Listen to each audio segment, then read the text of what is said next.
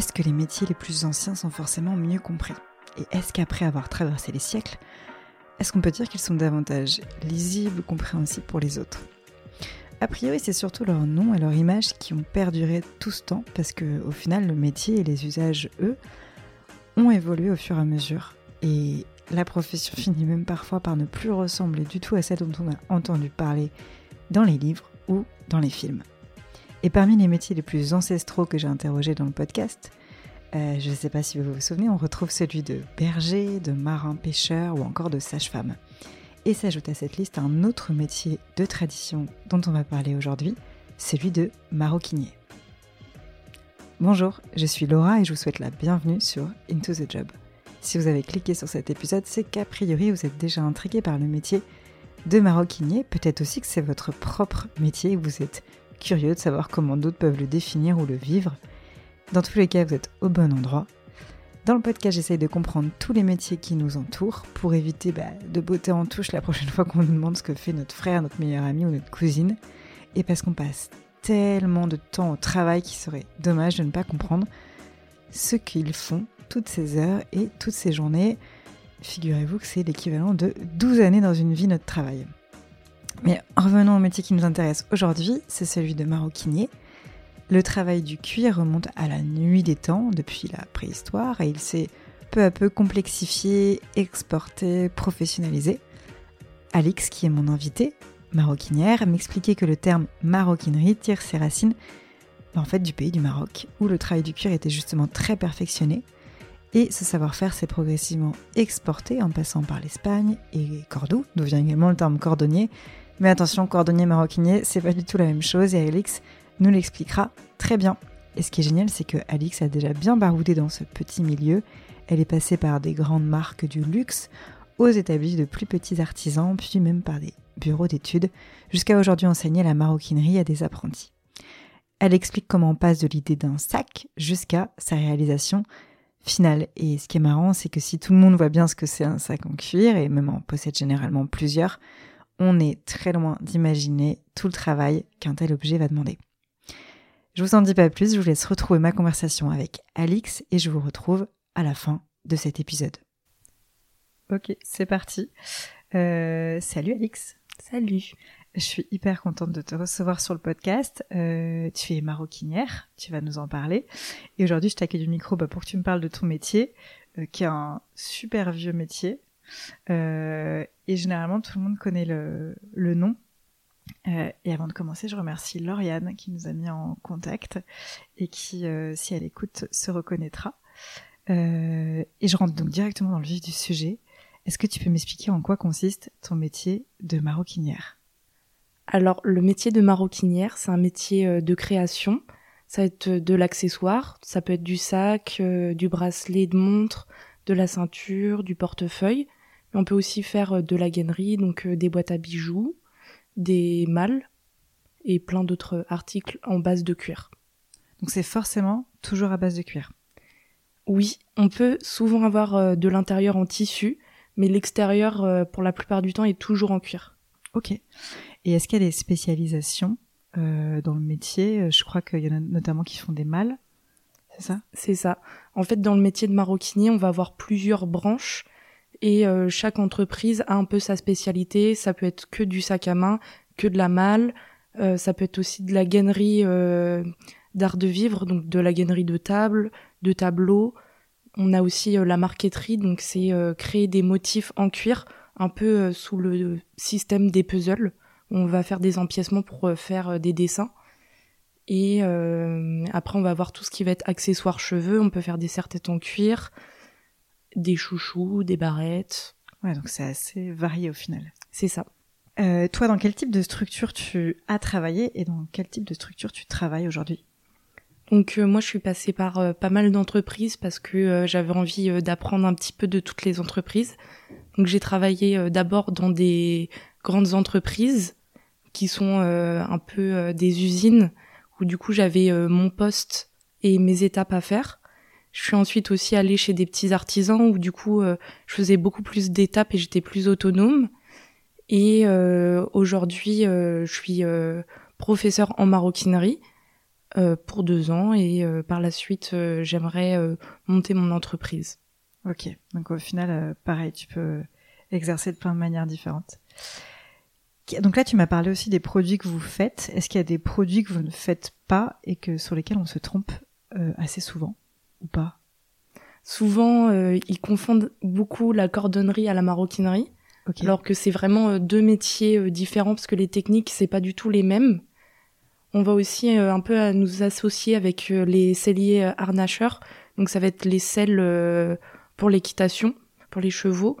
Donc nous, on peut les faire, mais on va vraiment avoir besoin de l'aide de celliers pour tout le travail de la mousse. Donc c'est un métier mélangé à deux métiers différents. Et voilà. Ok. Et donc là, on parlait de fabrication. Mais est-ce que un maroquinier peut aussi être en charge de la réparation? Parce que c'est des produits qui vont se fuser. Est-ce que euh, c'est aussi le cas du coup? Oui, c'est le cas. Après, euh, ça, ça va dépendre des entreprises parce qu'il y a des entreprises qui vont avoir un service après-vente. Donc, euh, si jamais une poignée casse, on va la réparer. C'est pas toutes les entreprises qui le font, mais par contre, c'est possible. Ok. Et c'est pas une, tu peux pas en faire un métier. Si tu peux faire un métier où tu, tu peux choisir une société où tu ne fais que de la réparation. Oui, il y en a. Ok. On va s'attaquer du coup euh, au, vif du sujet. Donc, euh, quand tu as une mission en maroquinerie, disons un, sac à main à réaliser, euh, du début, donc de l'idée jusqu'à la fin, donc au sac réalisé, quelles sont toutes les étapes sur lesquelles un maroquinier peut intervenir pour réaliser ce sac? Donc euh, tout d'abord, on va se faire euh, appeler par un designer qui va travailler avec un ingénieur pour déjà euh, savoir en fait quelle est la demande aujourd'hui des clients, qu'est-ce qu'ils ont besoin. Ensuite, une fois que l'ingénieur il aura fini ce travail-là, il va travailler avec le designer qui va faire des croquis en 2D ou en 3D, qui va ensuite bah, me présenter en tant que maroquinier prototypiste, où je vais d'abord faire un prototype donc euh, ça sera pas forcément euh, dans la matière définitive, mais ce sera juste pour euh, valider un peu le volume et le litrage du sac que je vais réaliser. Une fois que ça c'est validé, je vais faire un canard. Un canard c'est un sac qui souvent je le fais pas en entier, je fais que la moitié du sac pour valider les épaisseurs. Donc je vais le faire dans la matière définitive et je vais pouvoir faire bah, tous mes réglages de machine pour voir s'il il est pas trop épais et que si jamais je le réduis en épaisseur, il est toujours assez solide.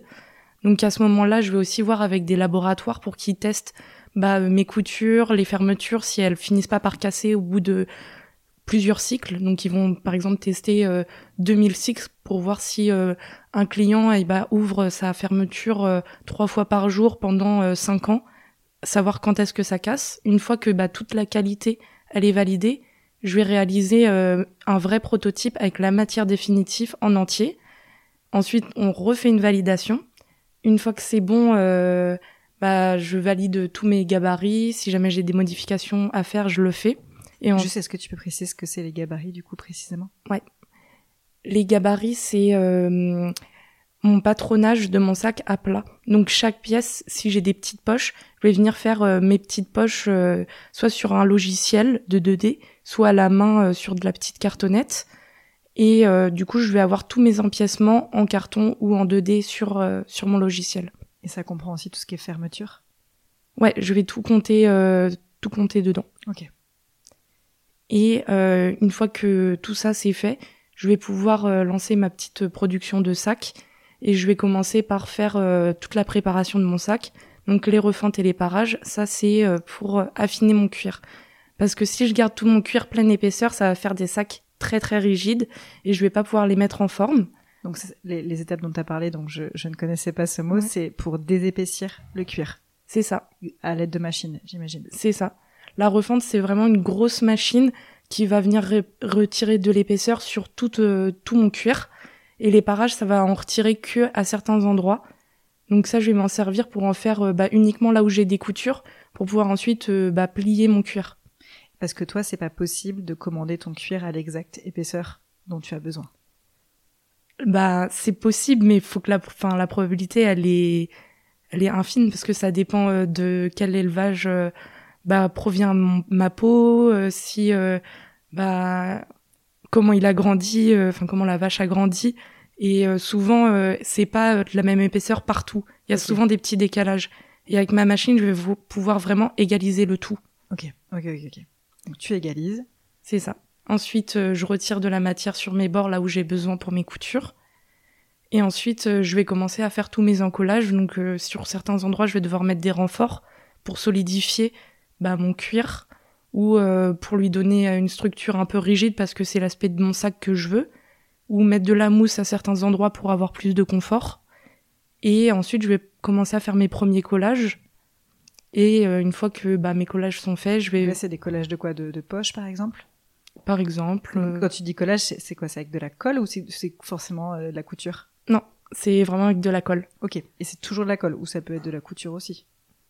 Ou ouais, ça peut être de la couture aussi, mais en général, tout ce qu'on coud, on le colle avant Ok. pour pas que ça, ça bouge et euh, ça nous permet en fait d'être plus à l'aise en machine parce que maintenir toutes les épaisseurs en même temps, c'est trop compliqué. Bien sûr. Et dans le vêtement, dans le tissu, on voit toujours des petites épingles qui Mhm. maintiennent les pièces ensemble. Nous, on peut pas mettre d'épingles parce que sinon ça fait des trous dans notre cuir. Hmm. Donc du coup, c'est pour ça qu'on colle. D'accord, ok.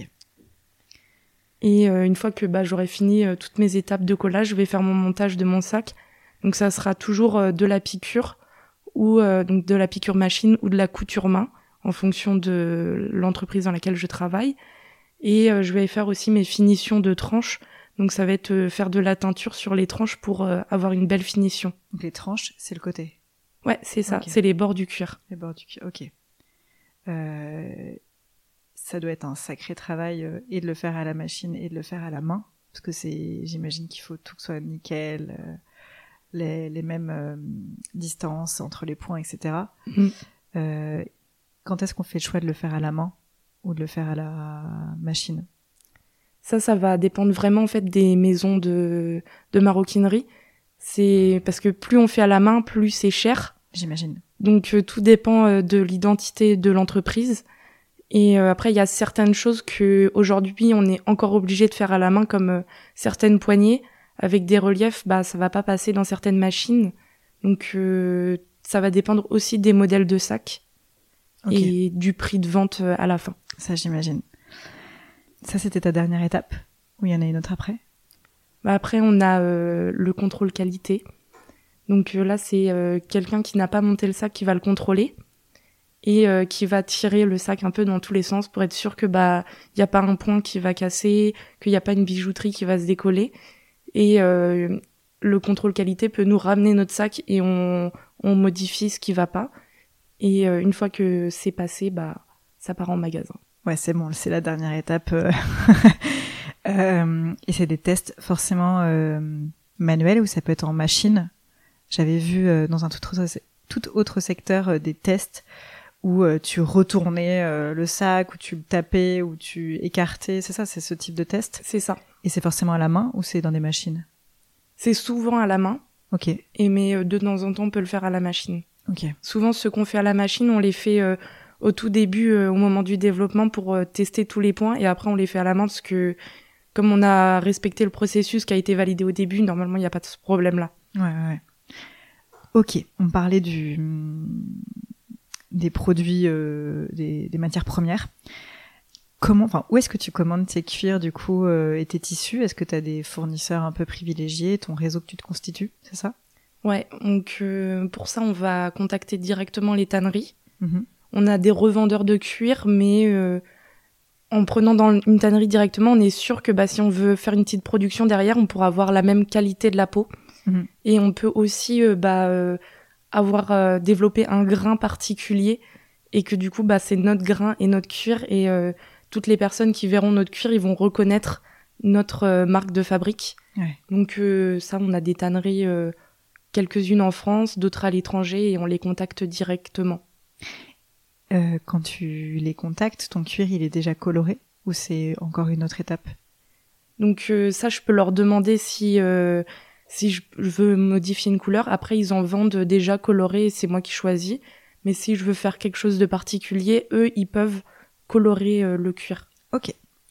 Pareil, j'imagine pour tes tissus, tes fils, tes fermetures, tout ça, tu as des fournisseurs privilégiés. C'est ça. Qu'est-ce entre ton idée de départ et ton sac final, qu'est-ce qui est le plus susceptible de changer avec toutes ces étapes que tu m'as décrites? Est-ce que c'est, je sais pas moi, l'épaisseur du cuir? Parce que finalement, bah, tu t'es rendu compte que ça marchait pas. Est-ce que c'est les proportions? Parce que pareil aussi, ça j'imagine qu'entre le dessin de départ et la fin, c'est il y a du test. Ouais, donc euh, bah, tout ce qui va changer, on va le changer au tout début, au moment de faire euh, le prototype. Et euh, ça va vraiment en fait dépendre du designer et de l'ingénieur. Parce que des fois, on va changer la taille d'un sac parce que bah, juste ça prend trop de matière et c'est trop cher. Ou des fois, on va le faire peut-être un peu plus carré que rond parce que ça va moins avoir de gâchis de matière. Donc tout ça, c'est des choses qu'on calcule en avant. Et ouais, ça va dépendre en fait des designers et des ingénieurs euh, pour rentrer en fait dans nos prix. Ok, mais c'est souvent une question du coup de, de prix, les, les, retours qui sont faits. Ouais, ça peut arriver que ça soit euh, technique, mais souvent le prototypiste euh, il sait ce qu'il faut pas faire parce que sinon ça va ça va casser. Donc c'est un peu la, la battle entre le designer et le prototypiste.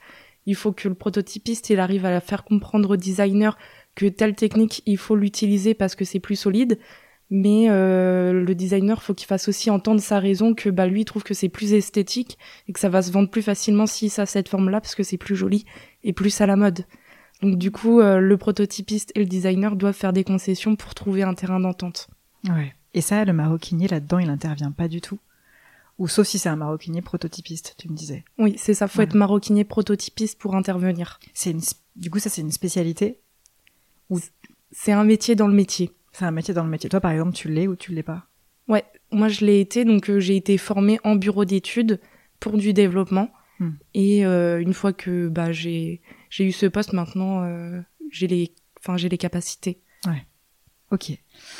Dans toutes ces étapes là que tu m'as racontées, quelle est l'étape la plus cruciale selon toi? C'est la piqûre finale.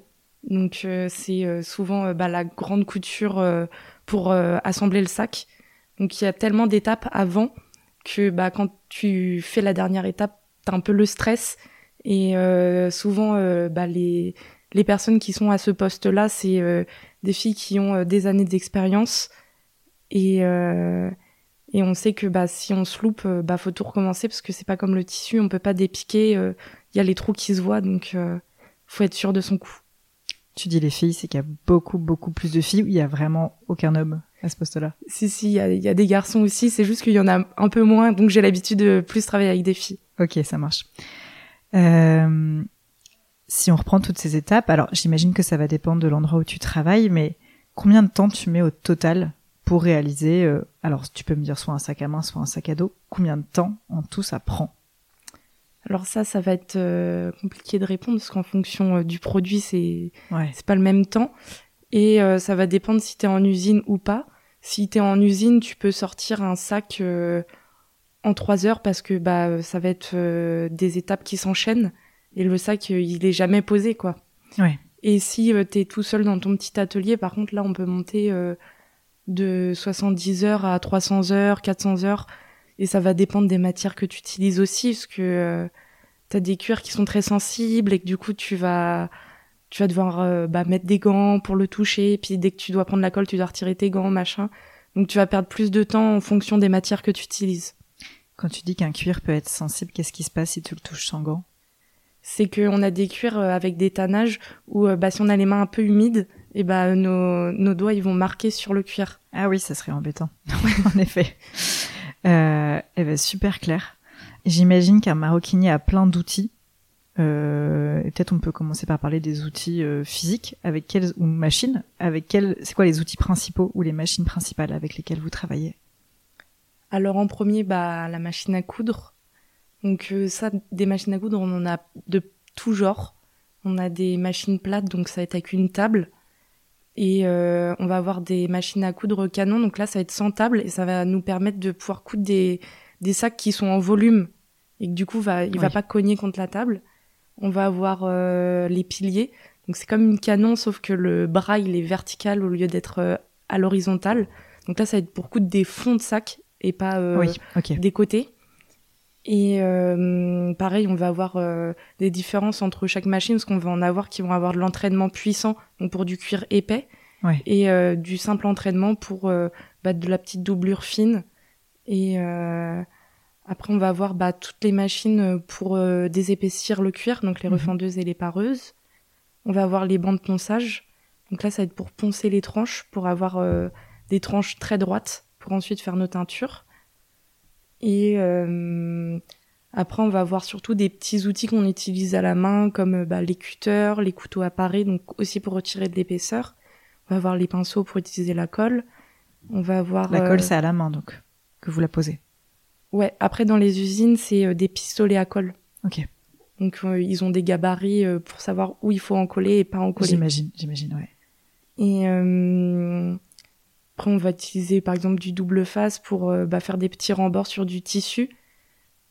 Euh, on va avoir le plioir qui est euh, un petit morceau d'os.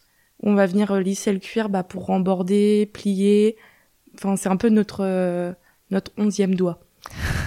Et ensuite on a euh, les haleines. Donc ça c'est des petits pics pour euh, pouvoir transpercer le cuir pour euh, ensuite coudre à la main. Plus facilement. C'est ça. Mon Dieu, que de que d'outils avec lesquels vous travaillez. Vous travaillez aussi sur ordinateur parfois, j'imagine. Alors bien sûr, en fonction des structures dans lesquelles tu Mm. travailles. Vous travaillez sur des logiciels spécifiques, c'est ça? Ouais. Bah, aujourd'hui, le métier il a beaucoup évolué, surtout euh, bah, dans les grandes entreprises parce que la quantité de sacs elle évolue et que euh, tout développer en fait sur ordinateur, ça nous permet ensuite de derrière couper sur des machines automatiques nos cuirs. Et euh, donc on va on va tout euh, faire tous nos patronages sur logiciel et plein d'entreprises utilisent plein de logiciels différents. Ouais. Moi aujourd'hui, j'utilise surtout euh, AutoCAD parce que c'est le logiciel un peu utilisé par tout le monde. Ok, d'accord. Euh, et justement, c'est quoi la, la répartition selon toi hein, du métier entre euh, la partie euh, euh, artistique et la partie technique du métier? Parce que dans tout ce que tu me dis, et on en parlait aussi tout à l'heure avec euh, les concessions entre le designer et le prototypiste, il y a quand même une part artistique, mais il y a une part très technique, et avec plein de techniques différentes d'ailleurs. Comment ça se répartit selon toi? Bah pour moi, c'est plus un métier technique que artistique. Il est artistique uniquement si tu es en bureau d'études ou euh, que tu es dans un, petit atelier et que du coup tu peux dessiner tes sacs toi-même. Et en fait, euh, pour moi, c'est à peine 10% du sac parce qu'au final, euh, t'as un esthétique, mais il faut surtout que bah, ton sac, tu puisses le monter et que tu puisses l'utiliser. Donc, euh, on peut pas faire des sacs trop petits parce que si on peut rien mettre dedans, bah, ça marche pas. Enfin, on a tellement de, de contraintes qu'on va faire plus du technique que euh, de l'artistique. Et c'est marrant parce que quand tu dis ça et quand nous on est consommateurs et qu'on achète, on achète beaucoup, alors pas, pas tout le temps, mais beaucoup à l'esthétique. On Mm. regarde le pratique, mais des fois on se rend compte que après que ah bah finalement en fait c'est ça qui est pas hyper pratique, etc. Donc c'est marrant en fait que vous vous ayez vraiment pensé à tout ça, mais que nous pauvres consommateurs, à la fin on on n'est pas, on on n'imagine pas en tout cas tout ça. Ouais. Euh, Est-ce que tu travailles toujours sur une commande à la fois Alors peut-être, euh, disons, quand tu es chez un artisan artisanal, euh, chez un artisan indépendant, est-ce que tu, travailles toujours sur une commande à la fois ou est-ce que tu peux travailler sur plusieurs commandes à la fois? Non, en général, on travaille euh, sur euh, au moins deux produits en même temps parce qu'on a tous les temps de séchage de la colle, de la teinture. Et euh, du coup, on a des temps, euh, on appelle ça des temps morts. Et pour combler nos temps morts, eh ben, on fait euh, un autre produit. Et quand lui il est en temps mort, on reprend l'autre produit. Après, ça va, ça va dépendre des sacs, mais euh, ouais, en général, je fais deux choses en même temps. Ok, deux projets en même temps. Et euh, ouais, et donc ça s'organise en fonction des étapes où euh, tu es obligé de laisser poser ton sac. Avec quel autre métier tu travailles toi en tant que maroquinier? Alors, je vais travailler avec les designers qu'on a cités juste avant, avec euh, bah, les ingénieurs qui vont euh, s'occuper euh, de tous les coûts. Donc, trouver un compromis, bah, par exemple, par rapport aux fermetures, une taille qui correspond à ce que le designer et le prototypiste y veut, mais que ça rentrerait dans les frais aussi. Donc, beaucoup d'ingénieurs. C'est eux qui font les fiches techniques un petit peu, c'est ça? C'est ça. Ouais. Après, on va avoir bah, toutes les personnes qui sont de la qualité, donc qui vont vraiment tester le produit jusqu'à jusqu'à où il peut tenir et nous dire bah, quels sont nos objectifs pour ce sac. Et après, on va travailler aussi avec les tanneries pour nous tanner nos peaux, les tisseurs pour faire les tissus. Et, euh, et voilà, après, dans la globalité, après, on, a, on va avoir tous les magasins qui vont après euh, récupérer nos sacs pour les vendre. Mais euh, souvent, on n'a pas beaucoup d'ateliers boutiques, on en a quelques-uns, mais très peu. Ok. Donc, c'est-à-dire que tu passes forcément par une, voilà, une autre marque. Et tous ces métiers-là, là, que tu citais notamment au début, ça peut soit être vraiment dans ta même structure, si tu travailles dans une grande entreprise, soit c'est des indépendants. Si tu es artisan seul euh, tu peux faire appel à quelqu'un qui teste, qui, a sa boîte à côté et qui teste des sacs de plein d'artisans différents. C'est ça. Après, euh, souvent les petits artisans, ils le font tout seuls. Donc ils se font, euh, ils se font former. soit ils font vraiment des études pour ça, ou soit ils se font former par des entreprises auparavant, avant de se lancer tout seul. Ok, ça marche. Quand toi tu as choisi ce métier, donc au démarrage et que tu as commencé, Qu'est-ce qui t'a plus surpris au sens où il y a, est-ce qu'il y a quelque chose auquel tu t'attendais pas du tout sur ce métier-là? Ouais, ce qui m'a beaucoup surpris, c'est ça a été euh, bah toutes les épaisseurs parce que je pensais que c'était un peu comme le tissu où bah t'as juste à le coudre et puis euh, tu fais ce que tu veux. Et là en fait t'as énormément de travail de gestion d'épaisseur pour pas te retrouver avec un sac euh, hyper épais ou que t'arrives même pas à le coudre. Donc ça je le savais pas du tout donc je l'ai appris sur le tas. Oui, et puis j'imagine que c'est quand même en plus une partie importante et cruciale, euh, comme tu disais, du projet. C'est ça. Donc c'est pas juste une petite étape vite fait. Euh. Toi, quand tu rencontres une personne pour la première fois et qu'elle te demande ton métier, tu lui réponds que tu es maroquinière. C'est quoi la... sa réaction généralement? Souvent, il s'imagine tout de suite que je travaille dans le luxe, ce qui est normal parce que il y a beaucoup de maisons de maroquinerie, surtout en France, donc euh, ça, je le comprends énormément. Après, je vais avoir aussi beaucoup de personnes qui s'imaginent que je travaille dans les ranchs avec les chevaux pour faire les selles. En fait, ça va dépendre du public que je rencontre. Ils vont tous imaginer des trucs différents. Et après, il y en a aussi beaucoup qui vont confondre avec bah, les vêtements, les chaussures, enfin qui associent machine à coudre et pas sac. Ouais. Et les chaussures en cuir, c'est pas des maroquiniers qui les font. Non, ça va être les cordonniers. Ouais, ouais, Mais pour le coup, qui eux euh, peuvent travailler le cuir, mais euh, ou d'autres matières, euh, mais ok. Donc ça, c'est les réactions et généralement les gens ils sont plutôt curieux de, du métier. Sont souvent curieux et la deuxième question c'est ah mais ton sac que tu portes sur toi, c'est toi qui l'as fait et ton porte-monnaie il est comment Enfin, du coup, à commencer à scruter un peu toute, ma tenue, regarder si j'avais, enfin si j'ai mis une ceinture, si j'ai mis des bracelets en cuir et euh, aussi qui vont commencer à me, demander si j'ai du temps pour leur faire un sac. Ah oui, ça, ça, dépend de la personne. Euh, très bien. Et euh, bah justement, tu parlais du luxe et je voulais rebondir là-dessus parce que bah, moi aussi, en fait, j'avais vraiment cette image-là euh, et je la retrouve pas mal en, en faisant des recherches. Euh, c'est aussi associé à, à l'origine du métier, qui est un très vieux métier et qui était euh, quand même, on va dire, à destination de certains publics, beaucoup moins qu'aujourd'hui et on l'associe encore beaucoup beaucoup à des grands groupes, à euh, Hermès, Longchamp, Le Tanner, etc. Est-ce que euh, euh, toi, quand, en, tant que maroquinière, donc, tu exerces ce métier, est-ce que tu sens quand même cette appartenance à un certain monde du luxe ou en fait pas tellement?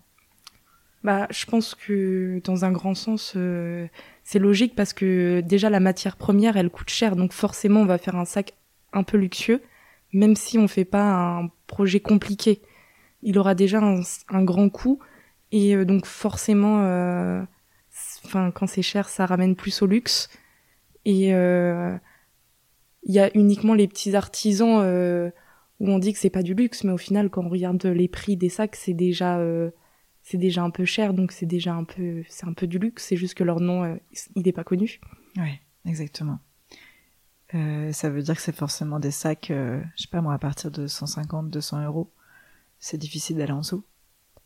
Ouais, on va en trouver quelques-uns qui vont être euh, à partir de 70 euros, mais ça, ça va être des petits, des petits sacs assez simples. Ouais. Dès que c'est un peu complexe, bah, soit l'artisan il est pas rentable, soit soit c'est un peu plus cher, mais ce qui est normal au vu de la qualité. Parce qu'il y a et la matière première, tu parlais, mais il y a des techniques aussi. Plus il y a de techniques sur un sac, et ça, c'est vrai que nous, avec un œil naïf, on se rend pas compte, on va pas dire ah oui là c'est super compliqué comme technique, donc ça va coûter plus cher. Euh, et la taille, enfin la, quantité de matière euh, aussi, euh, j'imagine. C'est ça. Et donc pour finir l'épisode, je voudrais te poser juste quelques questions sur au-delà de ton métier d'aujourd'hui de maroquinière. Est-ce qu'il y a un autre métier que tu aurais rêvé de faire? Ouais, j'aurais rêvé travailler dans le vêtement, donc ce qui se rapproche un peu déjà de mon métier que j'ai, mais en fait, on, on s'en rend compte une fois qu'on est dans le métier que bah, c'est pas du tout la même chose. Et on y voit les différences et c'est là que bah, ça donne envie. Et c'est vrai que bah, tant que t'as pas mis un pied dedans, tu vois pas la différence, donc t'es obligé de faire un choix. Et là, avec le recul, euh, je sais que j'aurais été aussi très épanouie dans le vêtement. Ok. Et, euh, et au contraire, est-ce qu'il y a un métier que tu aurais détesté faire? Alors, j'aurais détesté être dans les bureaux, derrière les PC, euh, faire du codage. Je pense que euh, j'ai un métier qui est manuel et euh, je l'ai choisi parce que euh, je suis quelqu'un de manuel et que dès que je suis derrière mon PC à, à faire des choses, je m'ennuie et j'ai besoin de voir un produit qui se monte en volume et j'ai besoin qu'à la fin de ma journée, eh ben, je regarde ma table et qu'il y a quelque chose qui est monté et que c'est pas juste un écran qui s'éteint. Ça, c'est un vrai sujet, on n'en a pas parlé, mais c'est vrai que tu as un métier en effet extrêmement manuel et qu'on est à une époque où il y a des tas de personnes et de métiers qui en fait n'en peuvent plus à la fin de la journée de se dire euh, j'ai pondu des slides, j'ai fait des présentations, j'ai rempli des colonnes euh, de chiffres. Et euh, que toi c'est vrai que c'est il doit y avoir cette satisfaction qui doit être recherchée aussi par beaucoup de personnes de se dire j'ai fait quelque chose en fait. C'est concret, c'est visuel, c'est attendu quoi. J'imagine enfin toi du coup, tu t'en rends moins compte parce que tu as toujours connu ça. Mais j'imagine que c'est que ça reste quand même une satisfaction euh, de tous les jours, quoi. Ouais, bah je m'en rends compte euh, d'autant plus depuis cette année, comme je suis professeur et que euh, j'accueille des adultes en reconversion professionnelle, et j'ai beaucoup de profils qui plaquent tout parce que ils sont dans les bureaux et qui ils s'ennuient et qu'ils ont envie de, de voir quelque chose se créer à la fin de la journée. Et, donc je prends beaucoup de recul sur tout ça et, et je me dis que bah, c'est vrai que j'ai de la chance d'aimer ce que je fais parce que eux ils plaquent tout pour, euh, pour, pour devenir maroquinier et moi j'ai de la chance parce que je le suis déjà et j'aime ce que je fais. Ouais, bon après c'est euh, tant mieux pour eux aussi et elles si ils réussissent à, à justement faire cette reconversion, ça doit être aussi une autre satisfaction. Eh bien, c'est fini. Merci beaucoup, Alix, euh, d'avoir pris le temps de m'expliquer ton métier. Euh, c'est beaucoup plus clair aussi pour moi, et c'est vrai que j'imagine que euh, je ferai un peu plus attention, et j'espère que ceux qui nous écoutent aussi, quand ils regarderont en magasin des sacs et qui penseront à toi et à toutes les étapes dont tu as parlé. Bah, je te dis à, très bientôt. Oui, et merci beaucoup. Merci. L'épisode est terminé, j'espère que cette rencontre avec Alix et le métier de maroquinier vous a plu et que désormais vous aurez une petite pensée pour nous lorsque vous choisirez votre prochain objet en cuir. Si vous voulez m'aider à faire vivre le podcast, allez mettre 5 étoiles sur votre application et encore mieux un commentaire, c'est hyper important pour aider les podcasteurs que vous écoutez et que vous appréciez. J'en profite pour un petit message d'annonce. Si vous écoutez le podcast sur Google Podcast, comme moi, pensez à vous abonner sur une autre plateforme car Google a décidé d'arrêter son application podcast pour tout basculer sur YouTube. Donc rendez-vous sur d'autres applications. Il y a Apple Podcast, Spotify, Deezer ou encore Castos pour continuer à retrouver les épisodes. Et d'ici le prochain métier, prenez soin de vous et je vous dis à bientôt.